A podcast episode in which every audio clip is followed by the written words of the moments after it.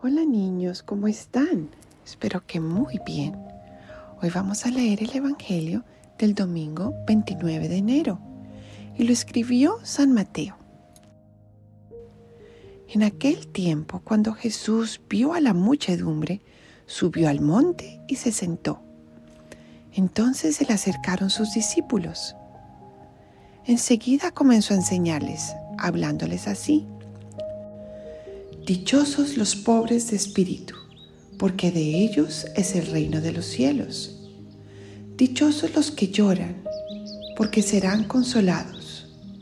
Dichosos los sufridos, porque heredarán la tierra. Dichosos los que tienen hambre y sed de justicia, porque serán saciados. Dichosos los misericordiosos, porque obtendrán misericordia. Dichosos los limpios de corazón, porque verán a Dios. Dichosos los que trabajan por la paz, porque se les llamará hijos de Dios. Dichosos los perseguidos por causa de la justicia, porque de ellos es el reino de los cielos. Dichosos serán ustedes cuando los injurien, los persigan y digan cosas falsas de ustedes por causa mía Alégrense y salten de contento, porque su premio será grande en los cielos. Palabra del Señor. Gloria a ti, Señor Jesús. Ven Espíritu Santo, ilumínanos para poder entender lo que nos quieres enseñar con este Evangelio.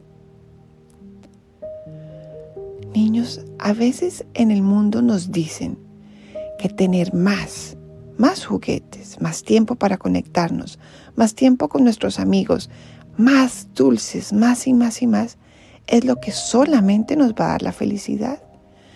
Y Jesús nos enseña que esas cosas y esos momentos nos pueden dar momentos de placidez, pero la verdadera alegría solo nos da estar cerquita a Él, aunque hayan momentos difíciles.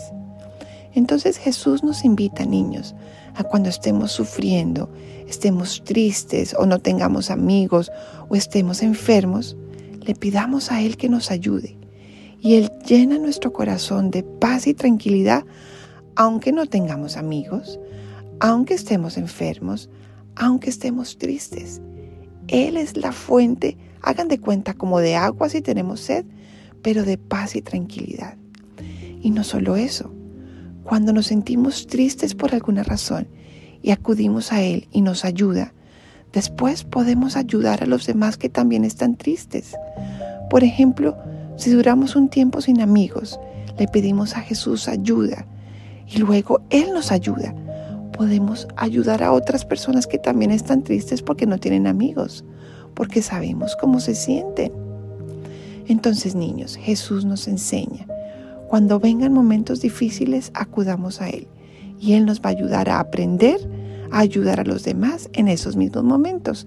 Y así, dándonos a los otros, seremos felices y viviremos ahí sí la verdadera plenitud. Bueno, niños, los felicito porque estoy seguro que ustedes ayudan a los demás cuando están en momentos difíciles y así se sienten muy, muy felices. Los quiero mucho y nos escuchamos la próxima vez.